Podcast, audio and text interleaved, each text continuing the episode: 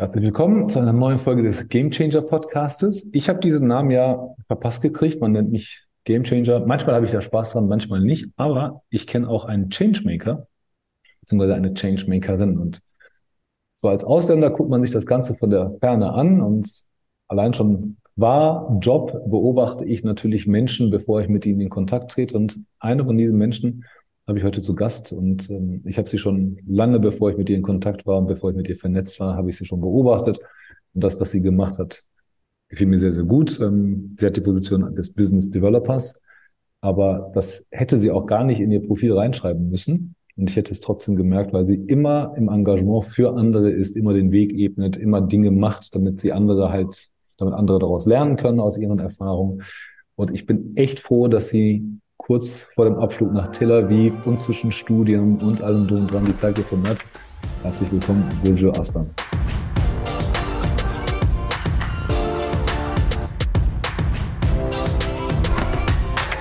Hallo, Dankeschön für diese sehr wertschätzende Einleitung auch zu meiner Person. Manchmal merkt man gar nicht, was man so selber alles tut. Klingt so, als wäre ich sehr beschäftigt. Aber ich habe auf jeden Fall sehr Freude äh, an all diesen Dingen und freue mich heute auch mit dir im Gespräch zu sein. Danke, dass du die Zeit hattest. Ich habe gerade gesagt, du bist ja auf dem kurz vor dem Flug nach, nach Tel Aviv. Kommen wir gleich zu, aber ich habe dich tatsächlich schon gesehen, bevor wir vernetzt waren. Ähm, Hijabi-Trägerin, sehr engagiert, überall eigentlich dort, wo man jetzt sie wahrscheinlich nicht vermuten würde mit, mit Vorurteilen, äh, wenn man mit Vorurteilen an die Sache rangehen würde. Und immer im Dienste von anderen Menschen. Ist nie was, also ich habe, glaube ich, ich kann mich nicht daran erinnern, irgendeinen Post von dir gesehen zu haben, wo es nur um dich ging, wo du gesagt hast, ey, das war mein Milestone, Hard Work, Dedication, bla bla bla und ich habe es gemacht, ich habe es geschafft. Es hat immer was mit anderen zu tun. Und ich schätze das sehr, aber gib mir doch mal ganz kurz ein Feedback. Warst du schon immer so oder habe ich mir das nur eingebildet? Ich glaube, ähm, das ist schon ein großer Teil von meiner Erziehung auch gewesen und auch meiner Persönlichkeit. Ich bin sehr community-driven, wurde aber auch von meinen Eltern stark davon geprägt, weil die immer auch sehr aktiv waren im Ehrenamt und so ein bisschen mir auch dieses Verständnis mitgegeben haben, um so es in den epischen Worten von Muhammad Ali zu sagen, Service is the rent you pay in this world, so dass es äh, nicht etwas ist, was wir freiwillig zusätzlich einfach so oder so machen, sondern dass es ein aktiver Teil tatsächlich von unserem Doing sein sollte und ähm, dass man das äh, mit zu berücksichtigen hat. Und äh, so hat mich das eigentlich von klein auf immer geprägt, ob es jetzt nun der Kuchenstand in der Schule war oder in der Moscheegemeinde äh, oder äh, sonst äh, bei irgendwelchen Aktivitäten am Wochenende, wenn man jünger gewesen ist, dann aber mit dem wachsenden Alter und den besseren Kompetenzen, vielleicht auch mit etwas mehr Reichweite auf anderen Bühnen. Im Endeffekt war der Gedanke dahinter immer der gleiche gemeinsam community-driven nach vorne zu schauen, Hoffnung zu schenken, aber auch Hoffnung zu bekommen und ähm, diesen Kontakt zu Menschen nicht zu verlieren, auch auf dem ganzen Weg. Erzähl mal, was ist so dein Antrieb und wer ist Burju, wenn man sie nicht kennt? Äh, das ist tatsächlich eine sehr interessante Frage, weil ich glaube, das ist wahrscheinlich bei den meisten Menschen so, aber bei mir fällt mir das sehr oft auf. Wenn man zehn Leute fragt, wie ich so bin, dann kriegst du auch zwölf verschiedene Antworten. ähm, ich glaube, Burju zeichnet sich insbesondere dadurch aus, dass sie eine sehr gute, aktive Zuhörerin ist und unglaublich empathisch. Sie liest gerne den Raum und passt sich dann dem entsprechend an.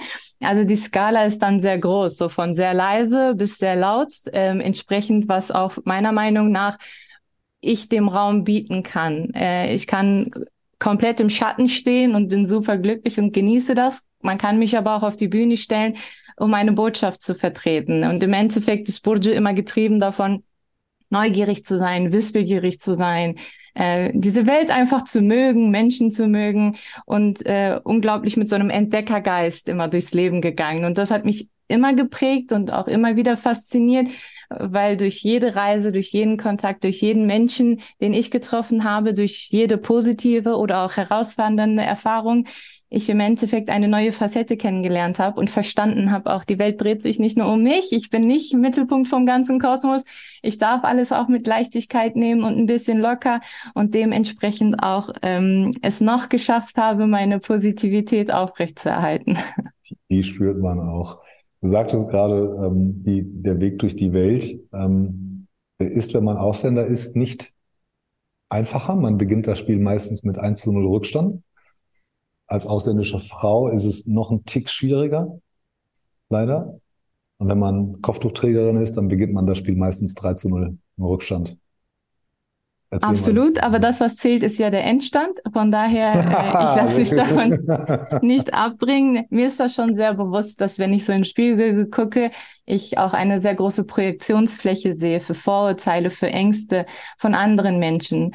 Ähm, aber eben die Empathie, die, die dann mit aufkommt, die, die versteht auch, dass wenn Leute mich ansehen und in mir etwas sehen, was ich nicht verkörpere, das meistens eher was mit denen zu tun hat, deren Erfahrungen, Prägungen und ähm, ja Ängste im Endeffekt vor dem, was fremd ist. Weil wenn man mich fragt, ob ich mich als Ausländerin definiere, ja und nein, es kommt auch da immer drauf an.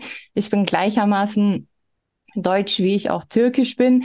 Äh, tatsächlich war das auch Thema des TED Talks, den wir eben angerissen hatten, ähm, wo es genau darum ging, dass es gar nicht eine Frage dessen ist, wie ich mich jetzt in meiner Identität spalte, sondern dass ich eben beides auch sein kann und dass insbesondere Menschen, die nur eine Prägung haben, auch nicht das Recht haben, mir das andere abzusprechen.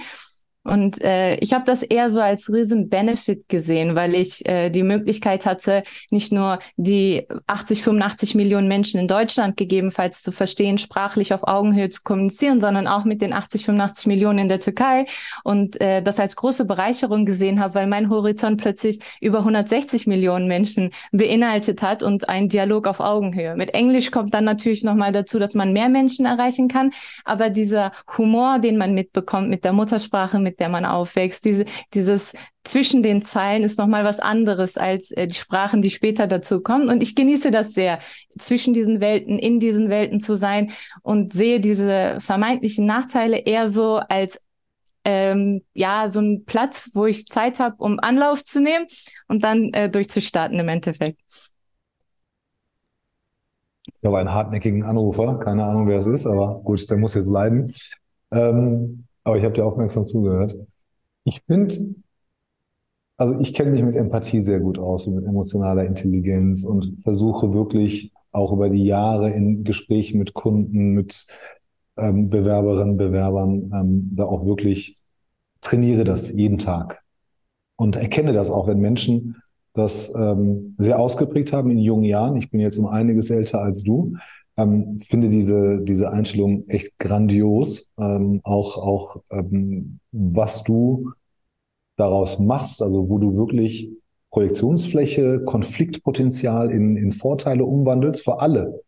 Nicht, nicht nur für dich. Also man könnte jetzt von dir erwarten, junge, attraktive Frau könnte jetzt alles für sich selber nutzen, um ihr Personal Brand voranzutreiben oder sowas. Das ist halt bei dir gar nicht so. Und ich habe echt lange gefragt, so, ach, die muss das doch irgendwie, also irgendwann kommt die das tut doch nur durch. so. Nee, das, das nicht, aber wir haben das ja alle. Irgendwann redet man ja auch mal über sich selbst und ja. irgendwann macht man ja auch mal etwas ähm, für sich selbst, ähm, auch mal öffentlich. Ne? Und habe da echt nichts gefunden, ähm, was, was nicht, nicht schlecht ist oder auch nicht super ist. Das, das Ding ist, ich nehme dir das halt auch alles ab. Das Ding ist, ich verstehe auch, ähm, deinen Gedanken, was du gerade sagtest, weil als Ausländer, und darauf will ich gar nicht so sehr rumreiten, die Voraussetzungen sind andere, aber die Werkzeuge sind auch andere, die wir haben. Absolut. Ne? Wir, haben, wir haben bessere, nicht, die sind nicht alle stumpf, die sind nicht alle schlecht, wir müssen halt nur ein bisschen pfiffig sein. Tut mir dann immer ganz sehr leid, wenn das junge Leute halt nicht erkennen oder nicht nutzen. Bei dir ist eines der größten Werkzeuge oder das Werkzeug überhaupt Netzwerken. Du öffnest Türen, du trittst neue Netzwerke, Du ziehst neue Leute mit rein in das Netzwerk, ebnest den Weg, ähm, analysierst, entdeckst, schaffst halt auch ein neues Netzwerk. Warst du, warst du, also bist du im Privaten auch so, dass du, dass du eine permanente, permanenten Bekanntenkreis hast, der immer so in Bewegung ist und die sich immer weiterentwickelt? Ich glaube schon, dass ich so auch die typische Person dafür bin. Vielleicht ist es mir auch ein bisschen in die Wiege gelegt worden. Ich bin auch Sandwich-Kind. Ähm, meine äh, älteren Schwestern sind sieben und neun Jahre älter als ich und die jüngere ist neun Jahre jünger. Also ich bin immer schon zwischen großen Polen gewesen mit den 80ern Kindern in dem Haus und die äh, Gen Z und äh, hatte immer schon kommunikativ auch den Anspruch, mit denen auch gute Verbindungen aufzubauen und musste dann immer verschiedene Bälle balancieren und habe wahrscheinlich eine gute Diplomatie entwickelt, die mir dann beim Netzwerken jetzt hilft, weil die Grundskills, die beim Netzwerken insbesondere ausschlaggebend sind, sind unter anderem Kommunikationsfähigkeiten, auch Ausdruck, Wortschatz etc., was damit einhergeht, aktives Zuhören sicherlich auch. Und wenn ich etwas erlebt habe und das zu Hause erzählen wollte, dann musste ich das auch so machen, dass meine neun Jahre jüngere Schwester es versteht, aber auch die El äh, neun Jahre ältere mir noch zuhört, dass ich die nicht verliere. Und ich glaube, das war immer so was Prägendes gewesen. Und natürlich als Teil einer türkischen Großfamilie hatte ich auch den Segen, dass ich Cousinen und Tanten hatte, die ich über alles geliebt habe, oder auch den einen oder anderen Onkel, äh, der nicht so cool war. Und dann musste man auch bei jeglichen Zusammenkünften mit denen klarkommen, Dialoge führen und auch ähm, an einem Tisch sitzen können.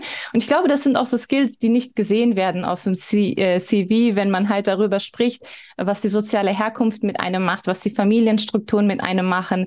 Und äh, dadurch, dass die immer so massiv negativ äh, belastet sind, fällt das auch total schwer, das zu durchschauen und das zu sehen. Aber wenn ich mir meine Biografie angucke und jemand anderes, der das vermeintlich als negativ betrachtet, sehen wir ganz unterschiedliche Welten durch die Burju gegangen ist. Ich freue mich total, ähm, dass ich Sandwich-Kind bin. Ich freue mich total, Teil einer Großfamilie zu sein. Ich freue mich unglaublich, dass ich in einer Nachbarschaft aufgewachsen bin, wo super viele Kinder waren, dass wir immer auf dem Spielplatz die Zeit verbracht haben. Und ich freue mich, dass ich diese Dinge hatte.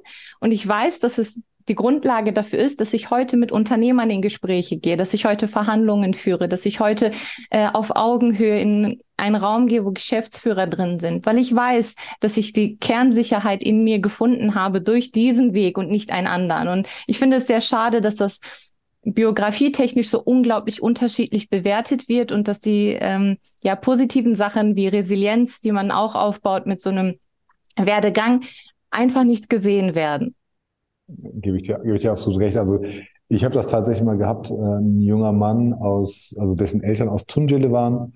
Und ich habe dann nur gefragt, wie viele Geschwister, und dann war irgendwie so fünf oder sechs. Und ich, ich wusste sofort, die sind sehr häufig auf Hochzeiten. Ich wusste, dass die halt traditionelle Tänze machen, wo man halt wildfremde Menschen an der Hand hält.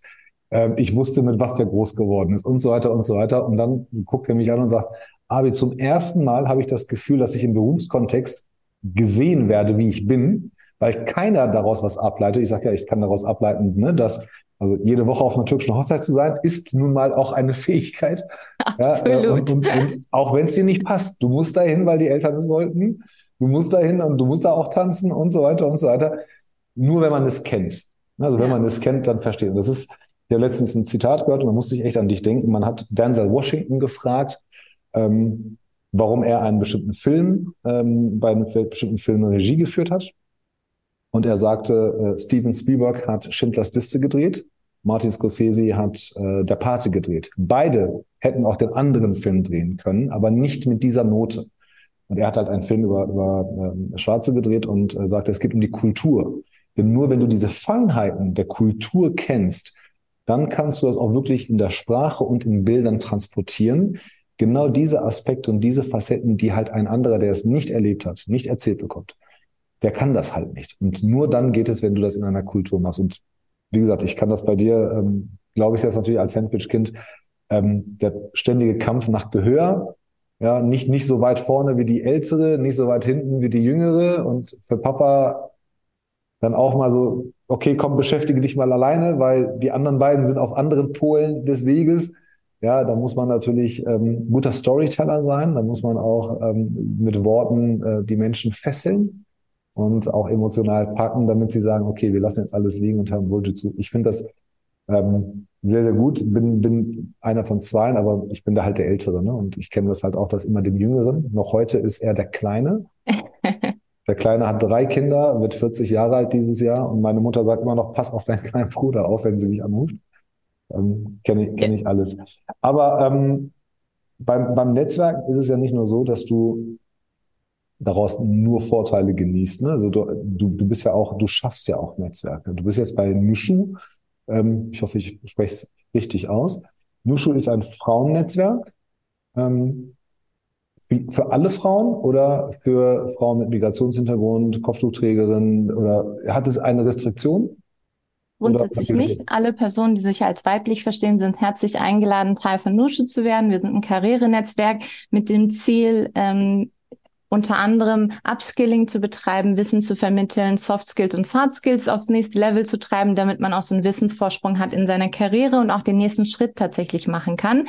Und ich war selber zwei Jahre lang Mitglied, bevor ich auch ins Team eingestiegen bin und jetzt in meiner Rolle als Head of Business Development auch ähm, zuständig bin für unsere strategischen Partnerschaften, was auch ein bisschen nochmal unterstreicht, wie wichtig Netzwerken ist, weil die Rolle, die ich habe, die gab es so gar nicht ausgeschrieben. Die, so. die ist erst durch den Dialog tatsächlich miteinander entstanden und ein bisschen auch so maßgeschneidert dann. Ähm, und zeigt nochmal, wie wichtig es ist, dass man präsent ist, sichtbar ist, dass man Teil von etwas ist und äh, auch ähm, seine Wünsche und Bedürfnisse kommuniziert. Ja, äh, keiner wird einen einfach so finden. Ne? Der Prinz auf dem weißen Pferd kommt auch nicht vorbei und äh, überzeugt einen plötzlich so, äh, dass er mit einem ein Leben lang äh, arbeiten, äh, zusammen sein möchte. Und der Arbeitgeber kommt auch nicht um die Ecke und sagt, boah, dich habe ich gesucht, 20 Jahre, ähm, und ich werde dir die nächsten 40 Jahre das beste Leben ermöglichen.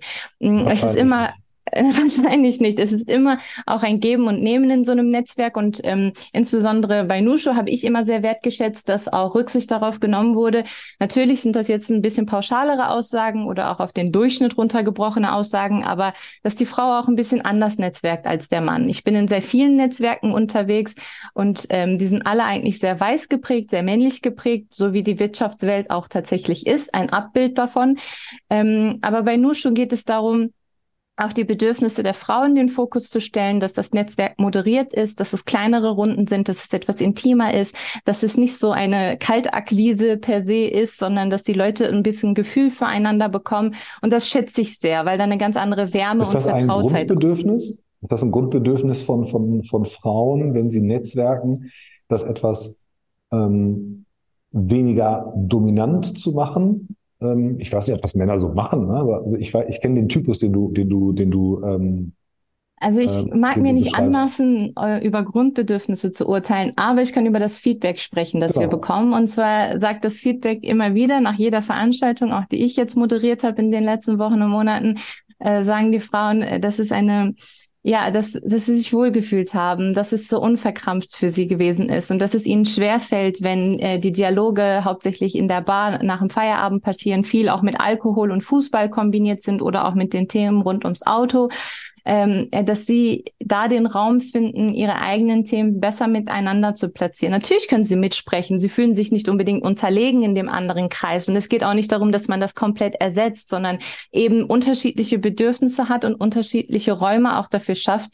diese entsprechend zu befriedigen und auch äh, den Dialog zu finden sie wird danach auch in diesen gemischten Raum wieder gehen, tue ich ja gleichermaßen, aber ich fühle mich gestärkter und besser, wenn ich auch Räume habe, wie mit meiner Familie, meinen Freunden oder auch mit meinen Nuschus zusammen, äh, wo ich äh, weniger äh, vielleicht auf meine Haltung, meine Wortwahl achten muss, wie wenn ich weiß, in einem gemischten Raum, äh, wo Menschen hierarchisch auch weit über mir stehen, dass ich permanent unter Beobachtung stehe und auch in einer Bewertung. Und dadurch, dass die Bewertung wahrscheinlich niedriger ausfällt und auch Themen wie Vereinbarkeit und so nicht so kritisch beurteilt werden, wenn Nushu zu Nushu spricht, äh, ist es, glaube ich, einfach ein bisschen angenehmer. Gut, am Ende ist man ja Leidensgenossin und Leidensgenosse. Also ne, Männer reden ja auch untereinander ein bisschen anders, wenn keine Frau dabei ist. Ja, dann, also zumindest, zumindest sollte man sich am Riemen reißen und, und äh, vielleicht, vielleicht den einen oder anderen Ausdruck sich sparen. Also das gebietet die Erziehung. Ähm, ich, kann das, ich kann das auch verstehen. Ich habe ich hab mal versucht, in einem Frauennetzwerk, ähm, weil das Thema halt aufkam, halt beim, beim Thema Concealer und Highlighter mitzusprechen. Und ich kenne mich damit, ich kenne mich damit extrem aus. Also es gibt nichts in der Kosmetikwelt, was ich nicht kenne und zu dem ich nichts sagen kann. Und dann, ich habe damit Angst geschnürt und, und, und dann habe ich gesagt, hey, Moment, ich habe einfach, ne, also habe einfach viel darüber gelesen und kenne nun mal halt viele Menschen, die damit zu tun haben. Sorry. Und ich weiß, wie ein Concealer funktioniert. Ich weiß, wie was eine Camouflage ist und ich weiß, was, was, was solche Sachen sind. Ähm, das ähm, hat dann tatsächlich zu Irritationen geführt. Aber ich verstehe das, dass man halt unter quasi Gleichgesinnten ähm, natürlich halt auch die Pace anpassen möchte. Ja, vielleicht jetzt vielleicht nicht weniger dominant ist oder ähm, quasi so ein bisschen mehr Warm-up braucht, um jetzt mal die Business-related Sachen zu besprechen. Das fällt dem einen oder anderen ja auch nicht leicht in großer Runde. Ähm, auch eine Anforderung zu stellen, die man einem Netzwerk stellen kann. Ne? Also ich sage das auch lieber einem Kumpel eher und sage, hey, du arbeitest doch mit denen und dem zusammen, mach mir doch da mal ein Intro, ich würde gerne mit denen arbeiten. Das kann ich als Typ relativ einfach machen, mach's aber auch nur mit dem, der es auch kann. Verstehe aber auch, wenn Leute sagen, hey, Moment, Holger, dann musst du aber erstmal dreimal mit denen Kaffee trinken gehen, die müssen dich überhaupt überhaupt mal einladen zu irgendeinem Businessabend und so weiter. Und ähm, ich kann mir vorstellen, dass es halt ähm, bei Frauen, wenn sie dann auch noch ähm, ja, Vereinbarkeit äh, mit, mit da reinnehmen, dann natürlich auch so ist, ähm, dass man sagt, okay, das ist mein Safe Haven, ja, da, da möchte ich gerne unter meinesgleichen sein. Vollkommen, vollkommen okay, wird, glaube ich, in der aktuellen Debatte, die wir immer wieder mal haben, halt falsch dargestellt, glaube ich. Es wird einfach so oft dargestellt wie, ähm, wir wollen keine Männer. Ja, das sind alles so Extreme, die dann auch im Dialog halt auch nicht förderlich sind. Deswegen, ich persönlich distanziere mich auch äh, immer aktiv von extremen Ideen und Gedanken, die ausschließend sind. Ergänzende Ideen finde ich immer super und sehr schön, ähm, die dann aufeinander auch aufbauen. Aber sobald es dann in darum geht, Einheit zu schüren, indem man sich gegen etwas stellt, finde ich das immer unglaublich schwierig und denke, das hilft auf keiner Ebene. Und dabei ist halt Gender auch nur eine Facette von Vielfalt. Und wir hatten ja eben auch darüber gesprochen, dass auch in unseren Biografien viel mehr Elemente stecken, die auch das Netzwerken erschweren. Und da kommen halt auch so wie Themen wie Hintergrund, äh, unter anderem Rasse und Ethnie, aber auch soziale Herkunft dazu. Und mir ist es auch eine große Herzensangelegenheit, dort eine Brücke zu schlagen und nicht nur über die vermeintlichen Themen, die jetzt endlich in der Masse Mainstream angekommen sind, wie Gender zu sprechen, sondern auch darüber, dass ähm, innerhalb der unterschiedlichen Gendergruppierungen auch unterschiedliche soziale Herkünfte sind, die auch unterschiedliche Schwierigkeiten und Potenziale mit sich bringen, wenn es ums Netzwerken geht. Und ähm, das ist auch so ein Thema, was meistens irgendwie im Schatten bleibt und unter den Tisch gekehrt wird, weil Netzwerken wenn du ist teuer. ja, zum Beispiel. Äh, und das sieht man ungern. Und es wird erwartet, wenn du netzwerkst, dann Netzwerke, ne, so 100 Punkte, alles auf einmal, perfekt, mach es dann. Und du musst es wissen, wo es stattfindet. Du musst wissen, wie du da hinkommst. Du musst wissen, ob du übernachtest irgendwo. Äh, du musst das alles selber bezahlen. Aber wie soll das denn ein Mensch machen? Insbesondere, wenn man an den Anfängen der Karriere steht und wahrscheinlich auch noch nicht das Polster sich aufgebaut hat finanziell, äh, weil man andere Verpflichtungen hatte. Auch noch das alles on top zu bezahlen, damit man vielleicht äh, Möglichkeiten bekommt und dann der Return on Invest zurückkommt, sicherlich irgendwann, aber weißt ja auch nicht, ob sich jede Netzwerkveranstaltung auszahlen wird. Ja. Da musst du das Geld erstmal aufbringen, den Mut. Und das ist nicht so einfach. Ja, also gebe ich, gebe ich dir absolut recht. Ähm, je nachdem, wo du hin möchtest, ne? Hotel, Anfahrt, Kleidung, ähm, ist halt alles nicht, wird halt alles immer relativiert, ist aber halt wichtig. Ne? Du kommst halt mit einer Jeans und einem T-Shirt halt nicht in jede Veranstaltung rein. Also ich erinnere mich an den Business Club in Düsseldorf, ein sehr elitärer Club. Ich war da mal eingeladen und dann wurde ich behandelt so nach dem Motto, ja, sei froh, dass wir dich eingeladen haben. Großzügig. wow, super. Ich habe ich hab mich darum gebeten. Also cooler Laden, ja. ja. war dann auch ein paar Mal tatsächlich da, aber ähm, ja, das ist halt, man, man lebt halt von Tradition und, und alle Player da drin wissen, wie das Spiel läuft. Fertig.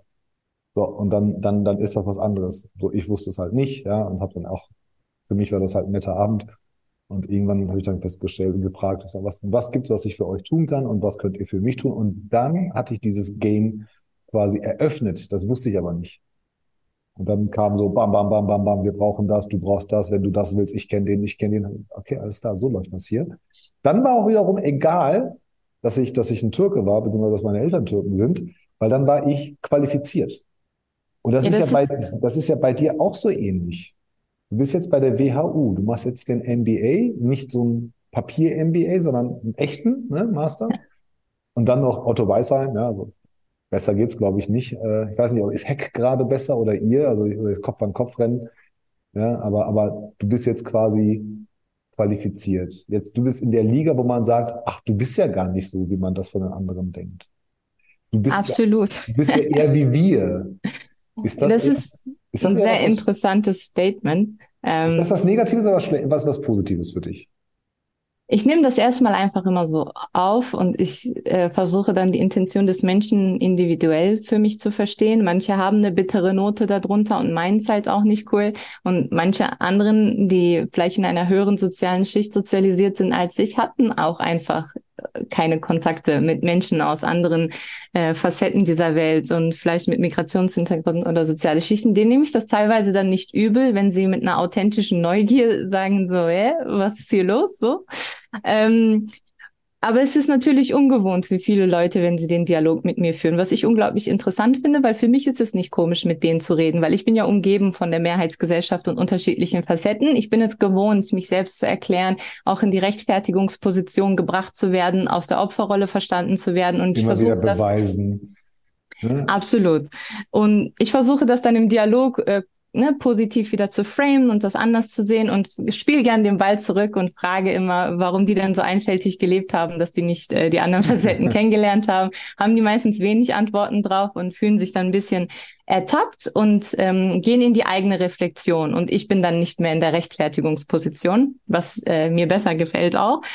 Aber sicherlich sind insbesondere für Aufsteiger äh, solche Netzwerke, die auch eine gewisse Macht mit sich bringen, eine gewisse Reichweite mit sich bringen, unglaublich wertvoll. Man muss natürlich erstmal reinkommen, man muss natürlich die finanziellen Mittel auf sich bringen, man muss erstmal auch wissen, dass es sowas überhaupt gibt und dass das so eine entsprechende Macht hat. Aber wenn man dann einmal drin ist, dann ähm, ermöglichen sich auch unglaublich viele Potenziale und dadurch, dass die Menschen Burju nicht kennen, ist es für mich unglaublich schwer, Burju verständlich zu machen. Aber wenn ich den MBA habe, wenn ich eine bestimmte Berufsbezeichnung habe und das so schwarz auf weiß auf dem Papier steht, dann wissen sie, ah, okay, unabhängig vom Kopftuch, vom Weiblichsein, vom Migrantensein, plötzlich steckt da wahrscheinlich auch irgendeine Form von Kompetenz, weil die können sich ja nicht alle geirrt haben in ihr. Und so schafft man irgendwie für sich eine soziale Wertigkeit wieder, ist halt so ein strategisches Spiel sicherlich, äh, wenn man äh, seine Karriere vorantreiben möchte, wo man die Regeln verstehen sollte und dann auch das Spiel nach seinen Regeln irgendwie zu spielen hat. Deswegen habe ich mich auch für den MBA sehr bewusst entschieden, weil es mir wichtig war, äh, im Zuge von Empowerment und auch Hoffnung geben und auch anderen Menschen Türe und Wege zu öffnen, Sichtbarkeit anzunehmen und zu sagen, Girls, follow me. Wir, wir schaffen das auf diese Schule und auf diesen Abschlussbildern wird auch ein Kopftuch zu sehen sein, ganz sicher. Äh, nicht mehr lange hin. Äh, aber ich weiß auch, dass es super anstrengend ist. Deswegen verstehe ich auch, wenn viele Aufsteiger sich dagegen entscheiden und sagen, ich habe nicht die Energie, Mittel und Möglichkeiten, jetzt komplett mich zu fokussieren darauf und zwei Jahre mich abzukapseln von anderen Verpflichtungen und nur das zu tun. Das ist halt so eine unglaublich schwere Balance, die von einem gefordert wird. Hm. Würdest du ich meine, ich weiß, was ein MBA kostet. Ich weiß auch, was der bei der WHU kostet. Und das sind ja nur die Kosten. Dazu kommt Lernmaterial. Dazu kommt, wenn du vielleicht ein paar Tage nicht arbeiten kannst. Also ein Vollzeitjob, ähm, ja, kann man machen. Ne? Aber, aber wenn man den halt nicht hat, dann, dann sucht man sich den dann auch nicht mehr, weil man da eigentlich gar keine Zeit mehr dazu hat. Aber du brauchst halt Kohle, um das alles zu kompensieren. Du brauchst halt Kohle, um dich auch mal mit deinen Kommilitonen zu treffen, da gibt's Reisen ins Ausland, dann bei dir steht jetzt Tel Aviv an. Das kostet halt auch alles unsagbar viel Geld für einen Return, den man noch nicht abschätzen kann. Also hoffentlich zahlt er sich aus und bei, bei WHU und Hack und so zahlt er sich in der Regel immer gut aus. Ähm, machen wir uns nichts vor, aber es ist halt erstmal eine Belastung. Ähm, geht man, gehst du oder bist du als Frau ähm, anders damit umgegangen oder, oder hast du deine Chancen, ähm, hast du deine Chancen kleiner eingeschätzt oder war dir das von Anfang an bewusst und der Plan dahinter, ich ziehe das durch, ich kriege das finanziert ähm, und danach habe ich den Return am Ende des Tages? Äh, mein Selbstvertrauen ist unglaublich hoch. Äh, ich muss auch ehrlich gestehen, es gibt bis heute kein Ziel, das ich mir gesetzt habe und was ich nicht umsetzen konnte. Da bin ich auch sehr klar mit. Also wenn es etwas gibt, was ich mir in den Kopf setze, dann finde ich auch Wege, das umzusetzen. Genauso wie die Finanzierung vom Studium oder auch andere Dinge. Und das ist das, womit auch Selbstvertrauen kommt. Man kann natürlich am Morgen sich vor den Spiegel stellen und sagen, ja, Burju, du bist die Beste. Aber fühlt sich halt doof an, wenn alles im Laufe des Tages scheitert. Aber wenn man für sich selber seine Erfolge so dokumentieren kann und diese Schritte macht und Dinge dann hat, auf die man zurückschauen kann und wo man weiß, man ist über seinen Schatten gesprungen, man hat Dinge gemeistert, peu à peu, Schritt für Schritt. Ne? Nichts passiert von Tag auf Nacht. Aber ähm, dann findet man für sich auch seinen Weg und kann seine Skills und Kompetenzen einschätzen. Und ich persönlich für mich wusste, wenn ich einen Master mache, dann nicht sofort nach dem Bachelor. Mir ist es wichtig, erst in die Berufserfahrung einzutauchen, mich selbst kennenzulernen und im beruflichen Kontext, nachdem ich Vollzeit gearbeitet habe, zu verstehen, in welcher Richtung will ich mich vertiefen hat mir natürlich auch den Freiraum gegeben, dass ich in den ersten zwei Jahren äh, die paar Euro zur Seite legen konnte, so gut es ging. Äh, dann habe ich mich sehr aktiv und bewusst für den MBA entschieden, eben wegen der Reputation, wegen dem Netzwerk, wegen der Sichtbarkeit, wegen dem Empowerment ähm, auch getrieben von äh, persönlichen Werten. Und ich habe meinen Return schon, weil ich unglaublich viele Nachrichten auch bekommen habe von weiblichen Personen, insbesondere von unterschiedlichen Herkünften, tatsächlich gar nicht per se eins zu eins, was ich abdecke, die gesagt haben, ey, das ist voll spannend, was du machst. Ähm, die eine oder andere, die sich auch beworben hat oder andere, die einfach gesagt haben, ey, ich mache jetzt was ganz anderes, aber inspiriert durch den Mut, den ich bei dir gesehen habe, was für mich unglaublich wertvoll ist. Und das kann man gar nicht in Euros umrechnen und äh, ähnliches. Aber ich bin natürlich BWLerin und ich muss natürlich das Ganze auch beisammenhalten. Das überlasse ich sicherlich auch nicht dem Zufall. Äh, ich habe auch entsprechend unglaublich viele Bewerbungen abgeschickt für Stipendien, für Finanzierungen. Ich bin auch in smarte Verhandlungen gegangen mit meinem Arbeitgeber damals, habe meinen Wert kommuniziert, äh, inwiefern sich das steigern wird mit dem MBA zusammen und was meine Erwartungshaltung dann auch ist äh, an mein Gehalt und äh, ähnliches und was ich dann auch zurückbringen kann äh, mit dem, was ich gelernt habe, mit den Menschen, die ich kennengelernt habe. Und smarte Verhandlungen zu führen mit dem Arbeitgeber, äh, die Grenzen ein bisschen auch auszutesten, trotzdem aber auch natürlich äh, freundlich zu sein in diesem ganzen Prozess und nicht so forsch und fordernd, sondern tatsächlich bestimmt und trotzdem freundlich, finde ich unglaublich wichtig. Und so habe ich für mich eine Möglichkeit gefunden, das so zu finanzieren, dass ich daran nicht untergehe und ähm, hoffentlich auch, wenn ich meinen Abschluss in wenigen Monaten mache, entsprechend in meiner Karriere auch andere Wege einschlagen kann, als tatsächlich die Gesellschaft äh, meinem optischen Aussehen zuschreiben würde per se. Aber auch da, ich würde sagen, man darf auch nicht zu viel auf einen Titel legen. Es ist unglaublich wichtig. Ja, aber der MBA selbst ist nicht die Lösung. Es ist dann, was man damit macht. Die zwei Jahre, wie man mit dem Professoren netzwerkt, wie man mit den Unternehmen netzwerkt, die man kennengelernt hat, wie man die tatsächlich aktiv integriert in seine persönlichen Kontakte, was für einen Eindruck man hinterlässt mit den Meldungen, die man gemacht hat, mit dem Ehrenamt, äh, was man da auf sich nimmt. Und äh, das sind sind dann so die entscheidenden Spuren, die man hinterlässt und nicht nur die Anmeldung an Tag eins und äh, diese Zeugnisübergabe am letzten Tag. Ja, bin ich absolut bei dir. Also Studienzeugnis oder Diplom ähm, ist jetzt erstmal auch eine tolle Leistung, die legitimiert erstmal zu nichts. Ja, du musst es halt nutzen, du musst, du musst es halt, du musst dann dein Netzwerk auch belasten, du musst auch fordern, ja, also auch deine Profs, du bist ja nicht die Einzige. Du lernst ja auch das, was ganz viele andere äh, MBA-Studenten vorher vor dir gelernt haben und nach dir lernen werden. Ähm, du musst aber halt das Ganze auch, auch, auch nutzen. Und ähm, ja, ist interessant, wie du das gerade so, so schön gesagt hast, äh, dass ich mehr daraus mache, als man mir optisch zutrauen würde.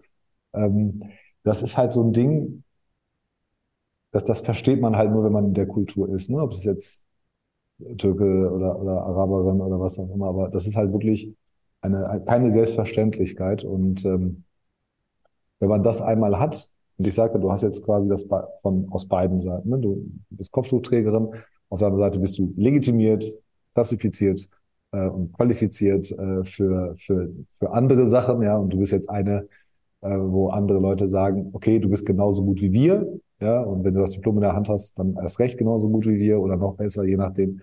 Ähm, und dann, dann öffnen sich die Türen. Und das ist, glaube ich, auch so ein bisschen das, was, was ich halt auch immer wieder in Aufklärungsarbeit zwischen Ausländern und Deutschen halt mal versuche klarzumachen. Aber beantworte mir das doch mal. Ich finde, dass es halt unsere Pflicht ist, wenn wir von Nicht-Deutschen auch aufzuklären und zu sagen, wie das Leben ist als Nicht-Deutscher. Ne, was du gerade sagtest, es gibt Menschen, die haben einfach mit Ausländern nichts zu tun. Das ist so. Ich kenne Deutsche, die waren noch nie bei, bei Ausländern zu Hause. Und, und die haben auch nie Ausländer bei sich zu Hause gehabt, weil die sagen, kenne keinen. Also möchte ich jetzt auch nicht, aber habe mich nie dagegen gewehrt, aber hat sich auch nie über, über, ähm, ähm, ergeben.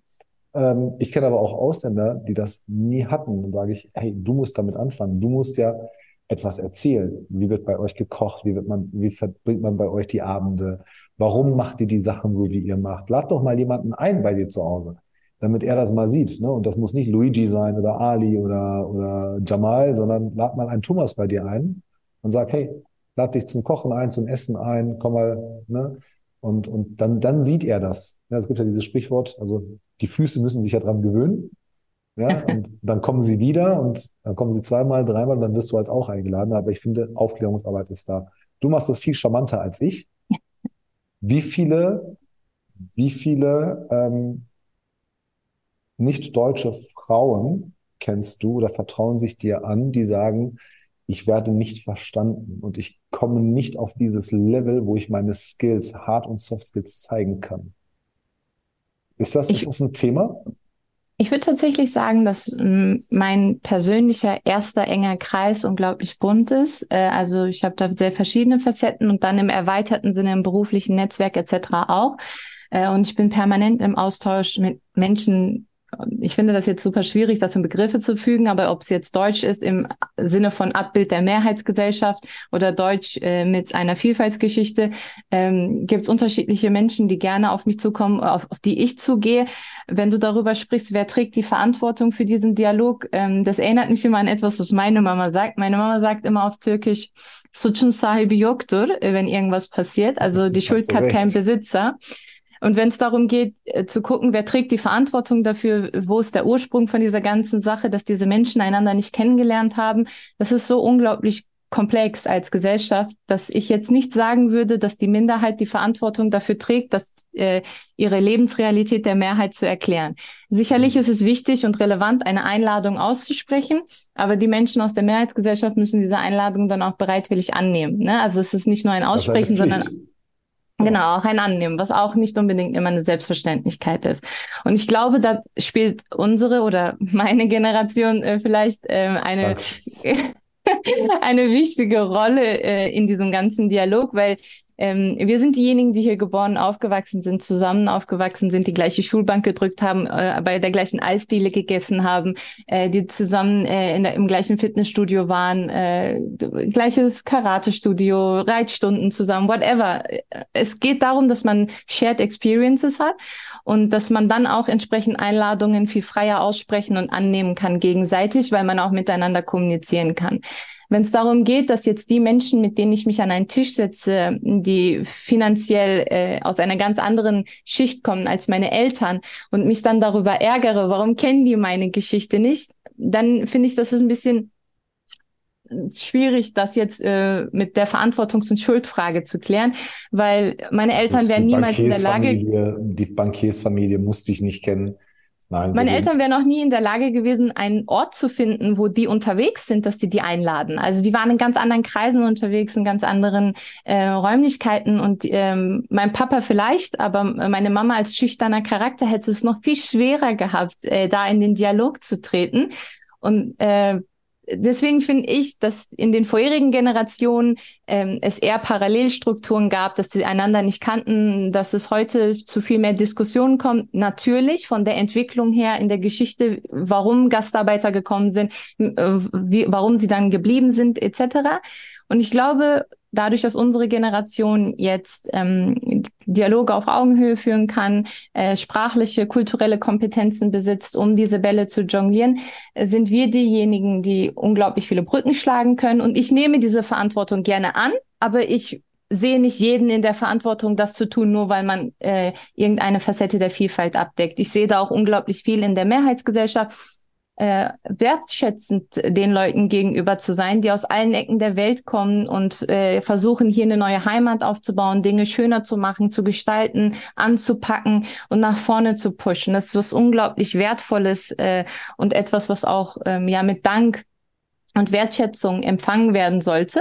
Und da ist definitiv noch sehr, sehr viel Potenzial, wenn es darum geht, dem halt so mit offenen Armen zu entgegnen.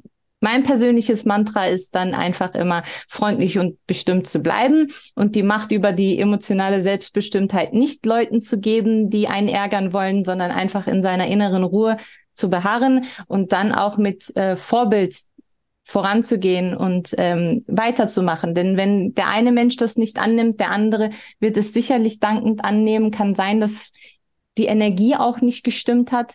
Das ist auch immer so eine interessante Prämisse es gibt auch genug junge Frauen in meinem Alter, die auch vielleicht türkischen Hintergrund haben, Kopftuch tragen. Mit denen will ich auch nicht mich auf den Tee treffen, ja, weil wir sind so persönlich unterschiedlich von den Interessen und Visionen. ich finde das auch schwierig, wenn man Leute zum Dialog zwingen und treiben möchte für einen guten Zweck. Ja. Ich glaube, man darf das auch nicht übers Bein brechen und muss das auch ein bisschen seinem natürlichen Lauf lassen und natürlich Institutionen und Staat ähm, mit in die Verantwortung holen, Initiativen zu schaffen, die das natürlich im positiven Sinne auch fördern. Ja, gebe ich dir recht. Also sonst hat das etwas, was, etwas mit Konvertieren und, und, und zum Glück zwingen und ähm, ja, Gott sei Dank mission, missionieren muss, muss keiner, äh, keiner niemanden ähm, und auch nicht bekehren oder sowas. Aber ich, ich habe das immer sehr proaktiv gemacht und habe gesagt, hey, also ich, ich teile mich mit, ja, und, und der andere kann das ja mal annehmen, weil ich kenn, du kennst das auch, viele wollen gar nicht fragen oder wissen gar nicht wie. Ne? Ja, und, absolut. Also, war in meiner Generation, ja, die war ja viel, viel früher, ähm, war das ja noch ein bisschen was anderes. Heute hat man ja auch Angst, irgendwas zu fragen, weil man oft auch gar nicht weiß, wie frage ich das, ohne dass es rassistisch, beleidigend, persönlich, indiskret wird und so weiter. Ähm, und, und das macht halt Dialog auch manchmal schwer. Auf der anderen Seite, hey, wir sind alles Menschen, ja, und wenn man da jemandem zu nahe tritt, unwissentlich, dann kann man sich entschuldigen und dann hat man auch einen Icebreaker und wer weiß, ja, was daraus aus solchen Geschichten entsteht. Ähm, aber ähm, ich bin da immer dafür, dass man das, dass man das proaktiv macht. Ansonsten gebe ich dir recht. Also wenn einer nicht will und sagt, ich will mit Kennex nichts zu tun haben, wir dann nicht. Ja, dann hast du Pech. Du wirst nie wissen, wie Sujuk und Ei und Baklava schmecken. Was verpasst in deinem Leben? Ja, das ist, das ist halt leider so. Ansonsten komm gerne vorbei. Also auch bei uns hier im Büro wird, wird Sujuk und Ei gemacht zweimal die Woche. Und ähm, essen unterschiedliche Menschen morgens mit bei uns. Ich kenne die auch teilweise nicht. Und dann heißt es, das ist der und das ist die und die wollten das mal probieren. Wow, cool. Essen verbindet ja auch Seelen. Absolut. Absolut. Wie, geht, wie geht's weiter? Du bist jetzt kurz vor dem, ähm, vor dem Abschluss. Jetzt geht erstmal nach Tel Aviv, um was zu machen. Ja, tatsächlich ähm, ist das auch für mich eine sehr spannende und interessante Reise, weil ich als äh, eine Studentin äh, einer deutschen Universität mit meiner muslimischen Identität die man mir auch ansieht, dann in eine Region gehe, die unglaublich von Konflikten geprägt ist und eine sehr intensive Geschichte auch hat ähm, mit sowohl muslimisch geprägten Menschen, aber auch Deutschland jetzt äh, konkret. Ich persönlich wollte gerne dahin gehen, um erster Hand selber die Erfahrung zu machen, äh, auch selber sehr gerne in die jüdische Identität eintauchen, aus der Perspektive von Tel Aviv auch äh, in die Start-up-Welt schauen und verstehen, wie in einer Region, die so geprägt ist von Konflikt und auch Krieg, es sein kann, dass da so ein Innovation Hub entsteht und auch so unglaublich ja. viel passiert und das so vibriert äh, was manchmal auch ein bisschen schwer nachzuvollziehen ist für mich, weil wir als Industriestaat hier in Deutschland, wir haben das Kapital, die Möglichkeiten, die Universitäten, die brillanten Köpfe, aber trotzdem schaffen wir gerade diesen Sprung nicht in das nächste Zeitalter, wenn es um Digitalität, Agilität, künstliche Intelligenz geht. Und, und die dann schaffen es ohne Autoindustrie, ja, ja. Ohne, ohne Großindustrie, ohne Produktion schaffen sie es. Und das möchte ich verstehen. Und ähm, was mir auch wichtig ist, äh, wenn ich da hingehe, insbesondere ist auch ein Zeichen dafür zu setzen, dass Bereitschaft für Dialog da ist. Äh, und ich verstehe auch, wenn es Menschen gibt, die Orte meiden, eben weil sie Dialoge nicht eingehen wollen, dann sollen sie es auch bitte nicht tun. Ähm, aber mir ist das immer wichtig gewesen. Ich habe auch tatsächlich äh, meinen ersten großen Kontakt zu der jüdischen Community gehabt, als ich nach dem Abitur mich dazu entschieden habe, für ein Jahr nach New York zu gehen. Und ich habe da als Au pair äh, auch gearbeitet, um mir das Jahr zu finanzieren und äh, habe bei einer jüdischen Familie gelebt und mich um deren Zwillinge gekümmert, die damals 14 Monate waren, als ich ankam. Ich war äh, 18, 19 Jahre alt, noch richtig jung und hatte noch nicht so viel von der Welt gesehen und verstanden, aber diesen sehr großen Optimismus äh, und auch diese Neugier, die mich geprägt hat und Aber den Willen. Schön, dass die es gemacht haben. Aber absolut, das war alles irgendwie nie ein Thema. Das war irgendwie alles immer so super offen und cool. Und äh, die haben auch dann entsprechend auch Hellal-Fleisch gekauft, damit wir zusammen Abendessen können und so so Kleinigkeiten, die dann aber große Bedeutung mit sich bringen. Ich habe sehr positive Erfahrungen gemacht grundsätzlich mit der jüdischen Community ähm, und möchte jetzt einfach persönlich aus meiner muslimischen Identität heraus auch diese Facette sehen, weil ich auch eine Meinung habe aus meiner Perspektive zu diesem Konflikt und mir auch wünsche, äh, dass es natürlich zu einer Lösung kommt. Aber ich glaube, damit es zu einer Lösung kommt, müssen mehr Menschen miteinander reden, müssen wir mehr Dialoge führen, die schwierig sind, müssen wir ähm, doch das eine oder andere Risiko im Gespräch eingehen, weil kein Risiko auf sich nehmen ist auch ein Risiko. Das verstehen viele Menschen nicht. Man kann nicht nicht kommunizieren. Wenn man einfach Dingen aus dem Weg geht, dann schürt man häufig auch Konflikte. Und ich für meinen Teil glaube, dass meine Verantwortung ist es, in meiner Lebensrealität meine Chancen bestmöglich auszuschöpfen, damit ich am Ende, wenn ich auf mein Leben zurückschaue, auch sagen kann, ich habe mit dem, was der Schöpfer mir gegeben hat und ermöglicht hat, versucht, das Bestmögliche zu machen für ein besseres Miteinander. Ob es mir gelingt oder nicht, wird der Weg dann zeigen. Aber Tel Aviv ist genau dafür für mich auch ein wichtiges Kapitel, um mit meiner ähm, Rolle als deutsche Studentin dahin zu gehen und insbesondere auch in der BWL-Bubble zu sein. Ich finde es auch sehr schade, dass insbesondere weiblich-migrantische Personen häufig in diese sozialen Berufe oder Integrationsschienen gedrängt werden oder nur dort äh, wahrgenommen werden. Äh, aber wir sind viel mehr als das. Das ist natürlich sehr ehrhaft, in dem Bereich auch aktiv zu sein, aber wir haben auch Ingenieurinnen, ähm, wir haben auch Personen, die sich in AI spezialisieren, BWLerinnen und äh, ganz viele andere. Und diese Facette geht ein bisschen unter und da sieht man weniger Gesichter und da versuche ich ähm, unabhängig davon, dass das für meine Note und mein CV auch cool ist, dort zu sein, auch für Sichtbarkeit zu sorgen. Schöne Grüße an der Stelle an äh, Derdia Gudan von der Autobahn GmbH als Head of Innovation und äh, Jansu Jappeje, Fraunhofer. Äh, Name-Dropping ist ganz wichtig. Dankeschön, dass du die erwähnst. Ja, Jansu sehe ich tatsächlich in zwei Wochen in Frankfurt bei einer Veranstaltung. Wobei, ich glaube, wenn das hier ausgestrahlt wird, dann, dann haben wir uns schon längst gesehen äh, bei, einer, bei einer Panel. Ähm, ja, aber auch, ich finde die Geschichte, die waren beide schon hier und ähm, weil Jansu ja auch, die hatte den Job ja, bevor sie mit dem Studium fertig war. Also die hatte auch Förderer, Supporter und Allies, ähm, alles, alles Deutsch, ja, alles Mehrheitsgesellschaftsteilnehmer, wie du sagst, die, die von Anfang an sie gefördert haben und gesagt haben, dass wie du bist, so sehen wir dich und wir trauen dir das zu. Das mit dem Studio, mein Gott, ja, das, das, das machst du halt, ne? Ähm, der ja auch, der, der hat die Geschichte erzählt, wie sie auf Knopfdruck zum ersten ersten eines Jahres aus allen Bundesländern und Verkehrsministerien an die Deutsche Autobahn GmbH gebaut haben und dann 10.000, also ein Onboarding von 10.000 Menschen gleichzeitig mit digital Personalakte, dies, das, Gehaltsabrechnung, also wirklich diesen ganzen langweiligen Sachen, die Grundvoraussetzungen zu schaffen. Ähm, und dann habe ich erst verstanden, alles klar, die ist wirklich Head of Innovation. Die, die plant nicht nur Dinge, die es nicht gibt, die macht auch die Dinge, die es noch nicht gibt. Und die weiß halt auch wie. Und äh, eine SAP-Einführung bei ihr ist die einzige, die ich kenne, die vor der Deadline fertig war. Ich kenne sonst keine Einführung von SAP, die, äh, die, die, die, die pünktlich fertig geworden ist. Habe ich auch noch nicht erlebt. Ja, bei ihr war es sogar früher fertig. Ähm, und auch alles tolle Frauen, ähm, starke Mütter, starke Ehefrauen, ähm, tolle, tolle, ähm, ähm, tolle Mitarbeiterinnen von tollen Unternehmen und, und auch sehr, sehr, ähm, wie soll ich sagen, ähm, sehr, sehr stark in ihrer Geschwindigkeit, mhm. fordern und fördern auch ihr Team, ja, und, und denken halt genauso, wie, wie halt gedacht werden sollte. Und machen da halt erstmal keine Unterschiede, sondern unter, und urteilen erstmal Mensch und Fähigkeit und nicht, wo kommst du her, welche Sprache sprichst du, wie siehst du aus. Ähm, also schöne Grüße an der Stelle. Und dann ist das Ding auf jeden Fall fertig. Dann kommst du aus Tel Aviv wieder.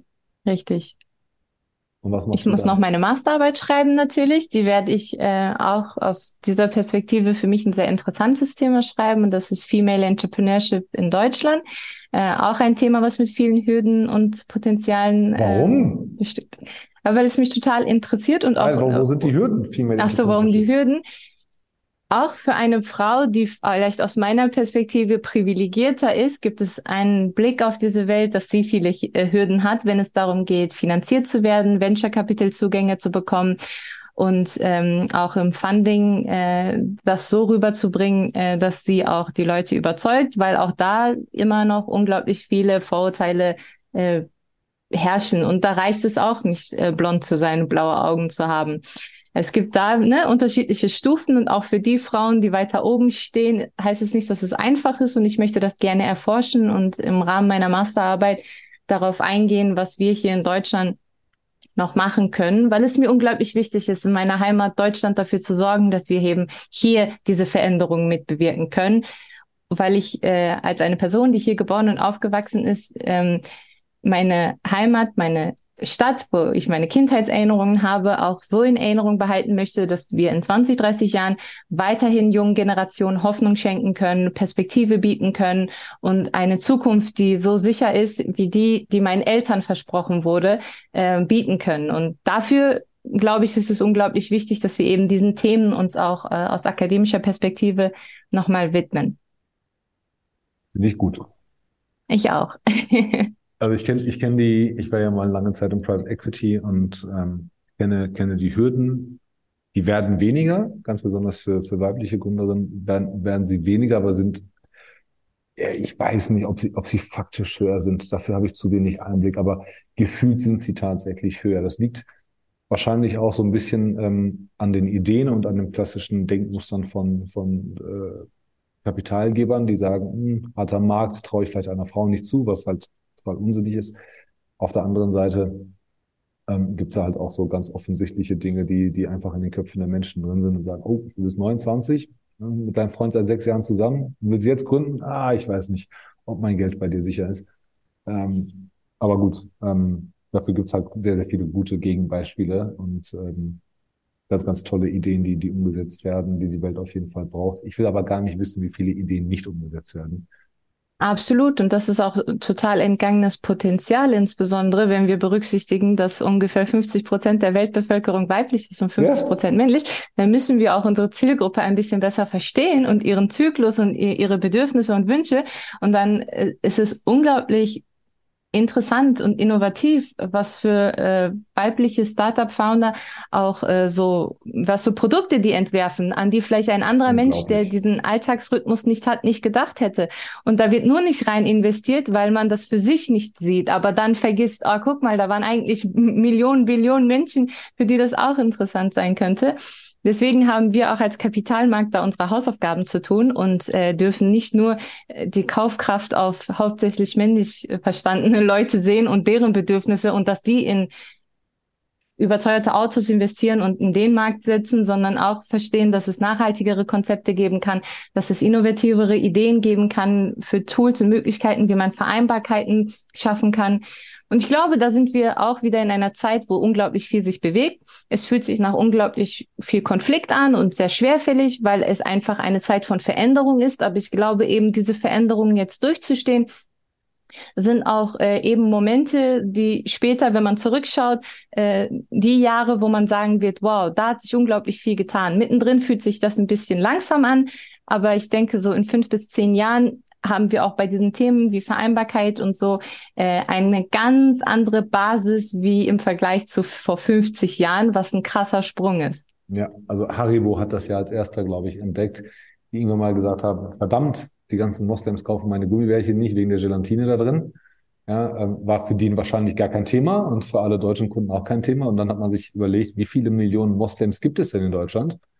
Und wenn du, wenn du die, diese, diese, diese Kohorte quasi ähm, separat misst, wächst sie ja und sie wird jünger. Statt, also im Gegensatz zur Gesamtbevölkerung in Deutschland, die älter wird, wächst die, die muslimische oder islamische ähm, der Teil der Bevölkerung. Und dann hat man gesagt, okay, es ist für uns kein Problem, aber es gibt zig Millionen und seitdem gibt es Katjes Veggie ohne tierische Gelatine, Gummibärchen, Haribo-Produkte, außer Mauern die haben äh, Gelatine, das habe ich viel, viel zu spät entdeckt erst, aber ähm, das wird sich hoffentlich auch ändern. Aber das ist es halt, in einem Markt einen Submarkt zu erkennen. Ähm, und das erkennst du nur, wenn du kulturell oder zugehörig bist darin und dann den Einblick kriegst. Für mich als ne, hier geboren und ich sehe vieles auch einfach nicht, wenn man es mir nicht sagt und dann machst du dir Gedanken, sagst, okay, das kann sein, habe ich schon mal von dem gehört oder von dem. Lass mal auf die Reise gehen, lass mal gucken, wie groß das Potenzial ist. Und dann entstehen natürlich solche Sachen. Also ja, gebe ich dir absolut recht. Und ähm, dank meiner Tochter, die gerade in so einer Phase ist, wo, wo Business quasi ähm, Business-Wertschöpfung und um Geschäftsmodelle entwickeln gerade so zum zweiten Hobby oder dritten Hobby wird, äh, sage ich, okay, erzähl mal, wie ist das bei jungen Mädels? Dann erzählt die irgendwas und sage ich, oh wow, hätte ich nie gedacht, dass das für euch ein Problem ist und dass es gar keine Lösung gibt. Ähm, aber, aber ist interessant. Bock selber zu gründen Tatsächlich nicht. Tatsächlich ich, nicht. Nee, ich sehe das nicht so sehr in mir oder vielleicht habe ich so viele Gründer getroffen und auch bin, vielleicht bin ich ein bisschen zu traumatisiert davon, wie anstrengend das auch ist. Ich habe sehr viel Respekt vor Menschen, die gründen, aber ich sehe das jetzt in der nahen Zukunft nicht. Vielleicht später in einem anderen Kapitel, aber aktuell habe ich so viele ähm, Herausforderungen, Verpflichtungen vor meiner Nase, äh, dass ich lieber die erstmal zu Ende bringen möchte und dann äh, auch tatsächlich äh, lieber in der zweiten Reihe stehe, eine Idee nach vorne zu pushen, die Menschen braucht man ja auch, als die Person zu sein, die das äh, initial initiiert hat. Bist du an dem Punkt im Leben, wo du gerade sein wolltest, oder bist du ein paar Schritte davon entfernt? Wenn ja, wie viele Schritte? Oh, Alhamdulillah, ich bin sehr zufrieden mit dem Ort und der Zeit und äh, allem. Wenn man mich jetzt fragt und meine persönliche Geschichte kennt, ähm, dann gibt es schon Dinge, die sehr so schwer auf meinem Herzen liegen und wo ich auch äh, noch mit zu kämpfen habe. Wenn ich positiv über Dinge spreche, heißt das nicht, dass es keine negativen Erfahrungen gibt. Absolut nicht. Also es geht eher darum, damit dann vernünftig umzugehen und für mich einen Umgang zu finden, äh, der mich nicht stoppt, sondern mir dabei hilft, in gesundem Tempo nach vorne zu schauen. Deswegen bin ich sehr zufrieden äh, mit dem, wie sich alles entwickelt. Und wenn es dann darum geht, wohin es gehen soll, dann ist für mich immer die Prämisse, dass ich ähm, ein zufriedener und glücklicher Mensch bin. Das klingt so banal, aber es ist so eine schwere Herausforderung, äh, sich selbst zufrieden zu halten. Ich glaube, der größte gesellschaftliche Dienst, den ich leisten kann, ist auch Burju glücklich zu halten und zufrieden zu halten irgendwo, äh, weil dann kann ich auch das entsprechend ausstrahlen und weitertragen und in meinem eigenen Umfeld dazu beitragen, dass sich das halt gegenseitig vermehrt aktiv habe ich jetzt kein Ziel, wo ich sage, das oder das muss es sein, aber ich glaube, ich bin auf einem Weg, der sich gut anfühlt. Die Dinge fügen sich jetzt, durch die Sichtbarkeit kommen auch Chancen und Möglichkeiten, die ich so für gar nicht für möglich gehalten hätte. Mein TED Talk ist eins davon. Das war ähm, auf meiner Liste schon, seit ich wirklich klein bin, meine ersten TED Talks geguckt habe. Ich habe immer diese Menschen bewundert, die so super eloquent auf der Bühne standen, ihre Ideen gepitcht haben, Menschen inspiriert haben ich dachte, wow, wenn ich groß bin, möchte ich das auch. Dass ich dieses Jahr groß genug war, sozusagen das zu machen, war für mich auch ein krasser Meilenstein, für den ich unglaublich dankbar bin. Ähm, wo ich sagen muss, dass man auch äh, ja ein bisschen Genügsamkeit an den Tag bringen muss, bisschen Dankbarkeit und nicht nur immer schneller weiter, sondern auch manchmal ein bisschen tiefer in sich horchen muss. Und das ist so ein bisschen das Kapitel, in dem ich aktuell bin.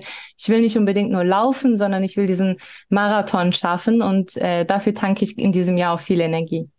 Also ein TED Talk ist ja nichts Selbstverständliches, egal ob es der ganz, ganz große ist oder der TEDx.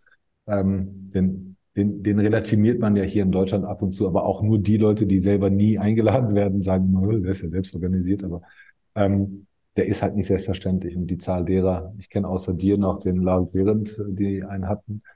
Ähm, und dann war es das. Steht bei mir auch auf meiner Bucketlist, nicht weit oben. Davor kommen noch andere dringende Sachen, aber würde ich auch mal gern machen. Ähm, aber schon krass, ja. Und das kommt natürlich halt mit, mit, mit Sichtbarkeit, es kommt mit Reach, es kommt mit, ähm, mit, mit ja, ich weiß nicht, weiß nicht ob, ob das am Ende die Belohnung ist oder, oder eine nächste Stufe, die es vielleicht vorher nicht gab. Stufen bauen sich im Leben ja auch auf mhm. irgendwann. Und ich zitiere meistens, wenn, wenn irgendwas passiert, entweder die Bibel, da gibt es halt einen Brief an die Korinther, die sagt, der sagt, ähm, wenn du zu Gericht gehst, dann einige dich mindestens vor der letzten Tür, bevor du den Richter siehst. Also einige dich mit dem anderen, bevor du zum Richter kommst, weil dann kannst du dich nicht mehr einigen dann kannst du auch keinen Streit und keinen Konflikt mehr lösen. Und meistens, ansonsten zitiere ich Baccarat 286 aus dem Koran, der liebe Gott gibt niemandem mehr, mehr Herausforderungen und Prüfungen, als er diesemjenigen zur Lösung zutraut. Deshalb sollte man schon dankbar sein und die, dieses, dieses Embrace the Problem, Embrace the Challenge. Je mehr Herausforderungen du in deinem Leben bekommst, ähm, desto glücklicher musst du dich schätzen, weil offensichtlich jemand ganz, ganz Großes daran glaubt, dass du auch diese Herausforderung annimmst und meistern wirst. Tröstet mich zumindest. Ja, und ich glaube, ich glaube, das ähm, trifft bei dir absolut zu. Ähm, ich habe immer wieder mal drei selbe Fragen, habe ich den letzten Gästen einfach nicht gestellt, weil wir einfach vergessen haben. Ähm, aber ich versuche das immer wieder mal zu stellen. Was wolltest du als Kind werden, als du so acht, neun, zehn Jahre alt warst? Anwältin. Und zwar auf jeden Fall. Äh, ich wollte so gerne Jura studieren und mich für die Schwachen und Armen einsetzen. Und das ist, das ist so richtig Trash-TV. Aber als ich damals von der Schule nach Hause kam, So weit bist, so weit bist so, du ja nicht weg. Du bist Hm? ja, du bist ja nicht so weit weg. Du bist ja jetzt auch People's Advocate, nur nicht Ja, als das Juristin. ist nicht so weit weg. Aber wenn ich nach Hause kam von der Schule, dann liefen so Barbara Salisch und sowas, so, so komische Anwältssendungen. Und ich, so klein wie ich bin, ich habe das immer geguckt und ich dachte, das ist halt echt. Ich wusste damals nicht, dass das Schauspielerinnen sind. Aber ich habe diese Sendung insbesondere gefeiert, wenn es dann so Menschen ging, die ungerecht behandelt worden sind und sich äh, da Leute für die stark gemacht haben, so Staatsanwälte und so. Und dann dachte ich, wow, das will ich auch. Ich bin sehr froh, dass es nicht Jura geworden ist, sondern BWL später. Ich fühle mich sehr wohl in der Wirtschaftswelt, aber ich glaube, das ist so eine Art von Idealismus, die mich schon immer geprägt hat, auch äh, als ich noch äh, die kleine Bursche war. Man nennt das in der Humanpsychologie ein, ein Ausdruck von ausgeprägter Integrität. Also Menschen, die die Ungerechtigkeiten nicht ausstehen und sich auch einsetzen. Meistens gehen die Menschen nach Hause und erzählen ihrem Partner oder, oder jemandem zu Hause, ha, heute ist in der S-Bahn was passiert. So. Aber haben nicht eingegriffen Mhm. und fühlen sich auch nicht schlecht dabei, großartig. Sie wissen, dass sie hätten eingreifen sollen, aber dann kommt so die, dann kickt quasi der Selbstschutz so, hey, wenn ich da eingreife, passiert mir ja was. So, und dann gibt's aber selbstlose Menschen, die gehen dazwischen, sagen was, holen Hilfe, greifen aktiv ein ähm, und wollen das auch. Die lässt das auch nicht in Ruhe. Sie können nicht nach Hause und sagen, Scheiße, da gab es eine Gelegenheit und ich habe meinem an, eigenen Anspruch wurde ich nicht gerecht. Und ich habe da jemanden, ähm, der mich gerade hätte äh, benötigt hätte oder der oder ich hätte helfen können. Ich habe es nicht gemacht. Das ist ein großes Problem von Menschen, die eine sehr sehr ausgeprägte Integrität haben. Ähm, ist eine sehr seltene Eigenschaft. Also wir haben das nicht jeder in uns, ähm, aber ist eine sehr sehr selten selten ist diese Eigenschaft in großer Intensität vorhanden, sagen wir es mal so. Wenn du sie in dir hast, dann ich sag's ja gerade, du bist trotzdem People's Advocate, setz dich trotzdem ein. Ähm, vielleicht Bring mich damit gerade- auch in Schwierigkeiten immer wieder. Ja. also es ist nicht nur ich. vorteilhaft, wenn man Kenn- auch kenn eine ich. Meinung hat, dann haben andere auch eine Meinung und dann muss man auch damit rechnen. Genau, absolut. Und Also mittendrin ich- bist du dann und deine Eltern haben wahrscheinlich auch gesagt, warum hast du dich eingemischt? Absolut. Ich Die kenn haben das. auch genug äh, mit Elternsprechtagen und so äh, gelitten. Äh, mein, ich, meine Eltern wurden ein paar Mal zur Schule zitiert, eben wegen solchen Situationen. Die Lehrer haben immer gesagt, Burjo hat Bestnoten, Burjo ist unglaublich freundlich und sie trägt dieses Klassenbuch, sie macht alles, aber sie kann ihren Mund nicht halten. Ich, Und äh, ich kenn, kenn wurde das von schon, meiner Tochter und auch von mir selber. Aber ich gesagt, Papa, ich kann nicht. Also ich, ich, kann, ich Ja. kann nicht das ändern, was ich will. Und wenn da jemand gerade Ärger hat, dann gehe ich dazwischen. Und Eltern sind halt so, aber sagen, hast du doch das Problem. Das ist egal. Ich kann mit dem Problem besser umgehen als er oder sie. absolut, unterschreibe ich sofort. Ja, ich kann das vertragen, aber die können Ja. sich nicht wehren und die können auch mit den Konsequenzen nicht umgehen. Dann, dann mache ich das lieber. Ähm, man, manchmal dumm, ja, aber, aber ich kann auf Absolut. jeden Fall, auf jeden. Fall ruhig, ruhig schlafen. Ja. Was ist dein Power Skill neben Empathie? Mhm. Ähm, mein Power Skill ist meine Begeisterungsfähigkeit, glaube ich, in dem Kontext dann neben der Empathie. Ähm, ich glaube, es ist unglaublich wichtig, dass man sich nicht nur in andere Menschen reinfühlen kann und aktiv zuhören kann, sondern sich auch wirklich für diese Dinge begeistern kann. Dass man auch das Funkeln in den Augen dann hat, auch wenn es aktiv nicht etwas ist, was man eins zu eins selber machen würde. Und äh, ich erfreue mich immer wieder daran, wenn jemand mir etwas erzählt, was überhaupt nicht mit mir resoniert, aber diesen Menschen so sehr freut, dass das so auf mich abfärbt. Und ich glaube, das ist etwas, äh, was dann ähm, sehr viel Energie zurückgibt und etwas, was dann auch dabei hilft, qualitativ sehr wertvolle Beziehungen aufzubauen, äh, weil mir halt vieles nicht gleichgültig ist, sondern ich viel Bedeutung rein interpretiere und dann die Menschen diese Wertschätzung auch fühlen. Und äh, daher hat meine Begeisterungsfähigkeit mir schon mehr Türen geöffnet äh, als alles andere wahrscheinlich. Also wenn ich dir quasi mit voller Begeisterung und in sehr bildlicher Sprache von dem einfachsten Käsekuchen der Welt erzählen würde. Ich werde es lieben. Okay, cool. Absolut. Und ich werde es am nächsten Tag nachbacken wahrscheinlich.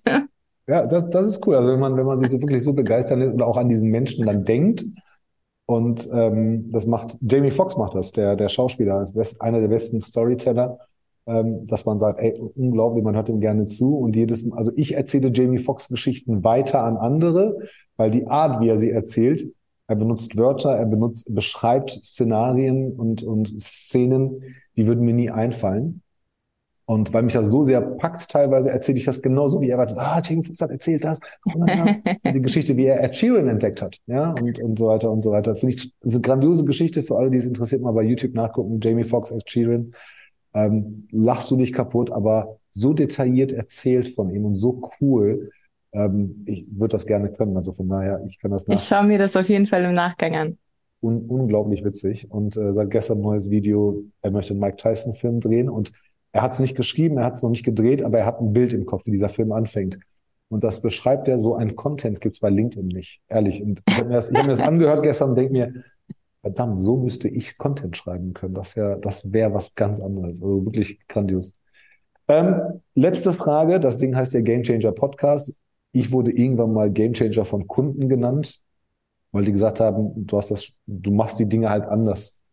Ähm, was ist dein Gamechanger-Moment in deinem Leben geworden, gewesen? Aber das ist unglaublich schwierig zu beantworten, weil. Du bist nicht verheiratet, hast keine Kinder, wenn ich das sagen darf. Sonst hätte ich das Nein. nicht gelten lassen.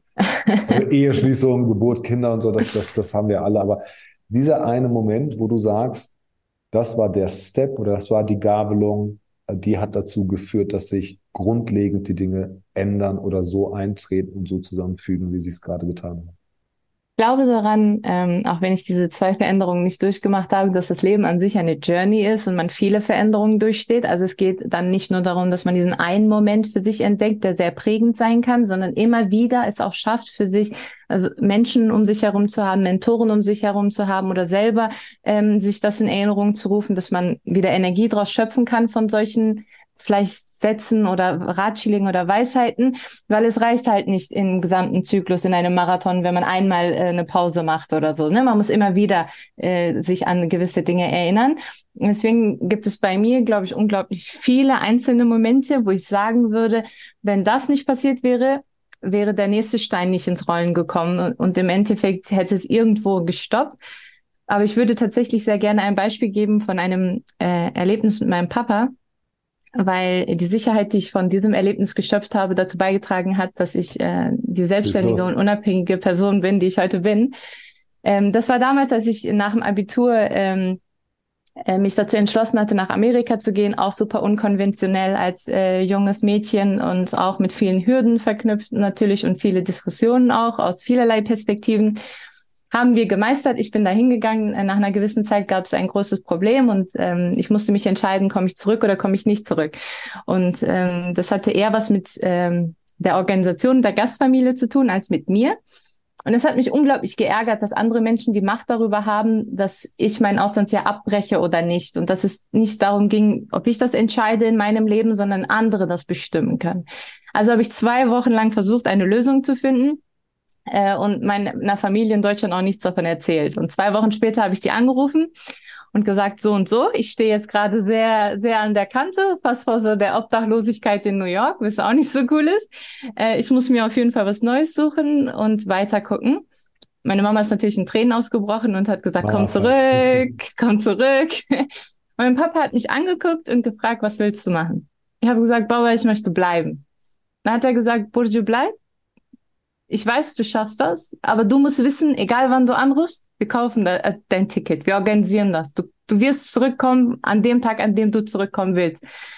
Dann haben wir aufgelegt. Ähm, ich habe dann äh, gekellnert in New York. Ich habe ähm, äh, alles Mögliche gemacht. Äh, ich habe äh, Jacken verkauft und sonst was. Ich habe, glaube ich, zehn Berufe in zwei Monaten gehabt und bin unglaublich stark daran gewachsen, ähm, dass mir vermittelt wurde, auch von meinen Eltern, ähm, dass ich die Macht, mein Leben zu führen, meine Entscheidungen zu treffen, nicht abhängig machen muss von externen Leuten, äh, sondern auch den Raum bekomme mit der Sicherheit, dass die für mich da sind, die mir den starken Rücken und Backup geben, aber auch in mich vertrauen darf, in meine eigenen Skills. Und ich bin mir sicher, wenn meine Eltern anders reagiert hätten, als ich damals 18, 19 war und Ängste in mir geschürt hätten, hätte mein Mut sehr darunter gelitten. Aber dadurch, dass die dann gesagt haben, go for it und mein Papa wirklich da auch ein unglaublich wertvolles Vertrauen in mich gesetzt hat, äh, habe ich dann noch zwei, drei Monate drangehangen, mein Geld verdient für mein Ticket zurück und bin äh, am Bayram zurückgekommen, habe meine Familie überrascht und glaube, dass das für mich so prägend gewesen ist, dass ich danach, egal wer mir irgendwas wegnehmen wollte, der Sache nicht mehr die Macht gegeben habe, dass es mich zurückhält, weil ich wusste, ich werde meinen Weg finden, unabhängig davon, ob jemand anderes für mich die Steine bereitlegt oder ich selber die Steine legen muss. Jetzt hier kann ich ja sagen, weiß man, hört man ja erst, ne? aber wahrscheinlich wird die Headline hier lauten, wie ich zehn Jobs in New York hatte, um, um ein Flugticket zu bezahlen. Und man muss wissen, dass 2013 damals Internet, Social Media ist nicht so wie heute. Ich bin wirklich von Restaurant zu Restaurant gegangen, habe geklopft und gesagt, braucht ihr eine Kellnerin? Äh, ich, ich, ich spreche Deutsch, Türkisch und äh, Englisch. Was kann ich machen? Und das war so richtig wie so in alten Filmen äh, tatsächlich. Und so habe ich auch Jobs gefunden. Interessant ist, dass du nicht auf deine Mama gehört hast und erstmal die Bestätigung vom Papa haben wolltest. Zweitens, sehr, sehr smarter Vater. Ich glaube, ich würde es ja. genauso machen. Also ich bin ich bin so ein Übervater, ganz besonders meiner Tochter gegenüber, weil einfach ein Mädchen, also viel stärker, mhm. als ich es in dem Alter war, viel smarter, als ich in dem Alter war, viel mutiger, als ich in dem Alter war, aber ist halt immer noch mal ein Mädchen. Und ähm, ich erwische mich, dass ich manchmal, wenn ich um Rat gefragt werde, schnell antworten würde, lieber nicht oder lass oder na, lass mal lieber, aber dann immer sage, okay, erklär's mir und was möchtest du und was erhoffst du dir davon und dann auch ganz oft sage, ja, dann probier es einfach aus. Wir fangen jetzt gerade an, so am Nachmittag mit der Freundin in der Stadt treffen oder auch mal alleine zur Eisdiele und so weiter, ist ja für mich ein Unding. Die ersten paar Mal habe ich gesagt, warum alleine? Ich kann dich hinfahren, ich hole dich ab. Bleib am liebsten auch da und nimm dich mit. Ich störe euch nicht. Aber nein, ich kann das alleine. Ne? Und so. Ich sage, ja, du brauchst ja nicht. Was, was willst du laufen oder Fahrrad fahren? Unnötig. ne? aber, aber ja, ist glaube ich auch so, dass dieses Empowerment wenn das von der Bezugsperson aus der Familie kommt, ähm, ist das auch nochmal so ein Push, dass man sagt, okay, da glaubt jemand an mich und. Jetzt, jetzt glaube ich erst recht an mich. Und aber auch diese, dieses, dieses doppelte Netz. Also da ist jemand, der weiß jetzt Bescheid und wenn es nicht klappt, kann ich sowieso anrufen. Aber ich probiere es erstmal. Legitimierte, legitimierter Versuch, ein Freifahrtschein, Frei, Freiticket ja, ähm, dass man, dass man, dass man es versuchen will. Finde ich echt klasse. Absolut. Und das war viel wertvoller als alles, was mein Vater mir hätte an Geld geben können. Ich musste dieses Jahr halt auch komplett selbst finanzieren. Dadurch, dass meine Eltern natürlich auch drei weitere Kinder zu Hause hatten und andere Verpflichtungen. Und es ging gar nicht darum, dass ich Selbstständigkeit oder Unabhängigkeit ähm, nicht bekommen hätte oder sonst irgendetwas, aber ich fand das so unglaublich wertvoll, weil die Art von Vater, die porträtiert wird von Menschen wie mir, äh, ist auch einer, der so unterdrückt und äh, Möglichkeiten nicht bietet und gibt. Und dabei war mein Vater immer der Erste, der gesagt hat, ähm, bilde dich weiter, mach, äh, geh, jag deine Träume, ich stehe hinter dem, ne, ich stehe hinter dir auf jeden Fall. Und es ist so unglaublich empowernd für mich gewesen, dass ich auch als seine Tochter unglaublich versuche, ähm, seine Werte in mir weiterleben zu lassen und äh, auch ihn als Vorbild niemals zu vergessen in dem Umgang mit Menschen. Er hätte auch alles andere sagen können, aber er wusste, auch für unsere Vater-Tochter-Beziehung, meine physikalische Nähe war nicht das Entscheidende, aber wenn er auf mich setzt und mich emotional abholt, das hat unserer Vater-Tochter-Beziehung so einen Push gegeben. Wir haben es sowieso gut verstanden, aber ähm, diese Tiefe an Vertrauen und ähm, auch die Dialoge, die wir danach geführt haben als erwachsene Menschen miteinander, das äh, kann mir echt äh, keiner nehmen und da kann auch keiner sagen, dass meine soziale Herkunft ein Nachteil ist, wenn ich einen Menschen habe, der mir überhaupt ermöglicht hat, heute hier diesen Dialog zu führen. Ich kann dir, ich kann dir aus Sicht eines Vaters, einer Tochter sagen, das ist das Beste, was einem Vater passieren kann, auch wenn es dir ein bisschen weh tut und auch wenn du manchmal so ein bisschen Angst hast du sehnst dich nach den Gelegenheiten, wo dich deine, wo sich deine Tochter beweisen kann. und wenn die kommt, dann, ne, und du erkennst sie, dann betest du und hoffst und glaubst auch daran, dass sie es packt, weil du sie dann wachsen siehst. Du siehst sie nicht wachsen, nur weil sie ein Jahr weg ist. Ja, das ah, nee. Eine, das ist auch ich habe auch viele gesehen, die eher sich zurückentwickelt haben nach so einem Jahr. Genau, das ist auch eine das Challenge. Das kann auch passieren. Ja, das, das kann auch nicht jeder ein Jahr von zu Hause weg sein. Auch, auch eine große Challenge, aber so dieses, verdammt, ich brauche einen Weg zurück, ich muss Kohle verdienen, also ich muss halt ein Step machen, damit was anderes sich öffnet und dann und so weiter. Und ja. das willst du als Vater. Du willst halt, dass deine Kinder diese Puzzlesteine aneinander rein, in der richtigen Reihenfolge und sich vorarbeiten und am Ende, wie bei Mario World auch, Level um Level um Level, ja, sich, sich ableveln. Das möchtest du, auch wenn es manchmal weh tut. Ähm, und, und ja, als Vater ist das natürlich ähm, in deinem Falle natürlich hat man eine ganz, ganz andere Erwartungshaltung wie der, wie der gute Mann reagiert. Und da muss ich jetzt leider nochmal Jansu äh, zitieren. gern. Ähm, sie, äh, ich habe sie im Livestream gefragt, hey Jansu, was sagt denn dein Vater oder was sagt denn dein Mann dazu, dass du Kopftuchträgerin bist? Haben sie sich dazu äh, gezwungen? Und dann hat sie sich kaputt gelassen und sagt, Holger, ganz im Ernst, beide sind voll dagegen. Ich mache das von mir aus. Aber das kann ich den Leuten gar nicht begreiflich machen, dass das umgekehrt bei uns ist. Ich will's, die wollen es nicht. Und die Leute verstehen es nicht, weil einfach dieses stereotype Gedankenwelt ist, ist so verankert in den Leuten. Ähm, aber sehr, sehr smarter Vater, muss ich ganz ehrlich sagen. Sehr, sehr gut, hat er sehr, sehr gut gemacht. Schöne Grüße unbekannterweise. Er scheint ja nicht viel älter zu sein als ich. kann, kann, kann, kann nicht. Ähm, Finde ich gut. Burjo, vielen, vielen Dank. Ähm, ich glaube, wir könnten noch weitersprechen und ähm, ich sage das nicht so da als Floskel dahin, aber komm gerne wieder, gerne auch ähm, zweiter, dritter, vierter Teil ähm, oder anderes Format. Ich freue mich auch, wenn wir uns mal persönlich treffen. Sehr gerne, sehr gerne. Ähm, ich kann jedem, wenn man sie nicht kennt, ich kann jedem nur raten, ähm, sucht nach ihr Burju Arslan mit einem R in der Mitte. Ähm, Danke für dieses Detail. ähm, vernetzt euch mit ihr, folgt ihr. Sie ist immer sehr schnell reagiert, äh, toller Content, ähm, echt eine Bereicherung für jedes Netzwerk und eine Netzwerkerin, die es auch lebt, tatsächlich. Ich danke bis hierhin für alle, die zugehört haben. Lasst mir gerne einen tollen Kommentar da. Wenn nicht, dann lasst mir gerne Kritik da. Dann äh, arbeite ich auch daran. Ähm, das war's von mir. Bulju, du darfst alles sagen, was du willst, außer danke für die Einladung. Und dann mache ich zu. Sehr gerne.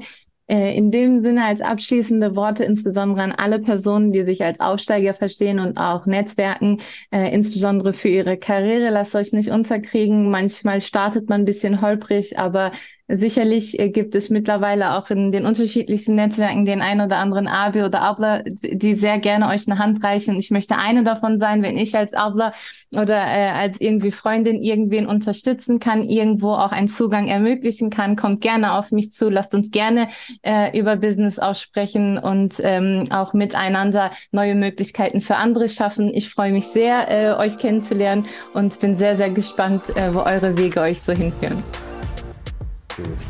Bis zum nächsten Mal. Ciao, ciao.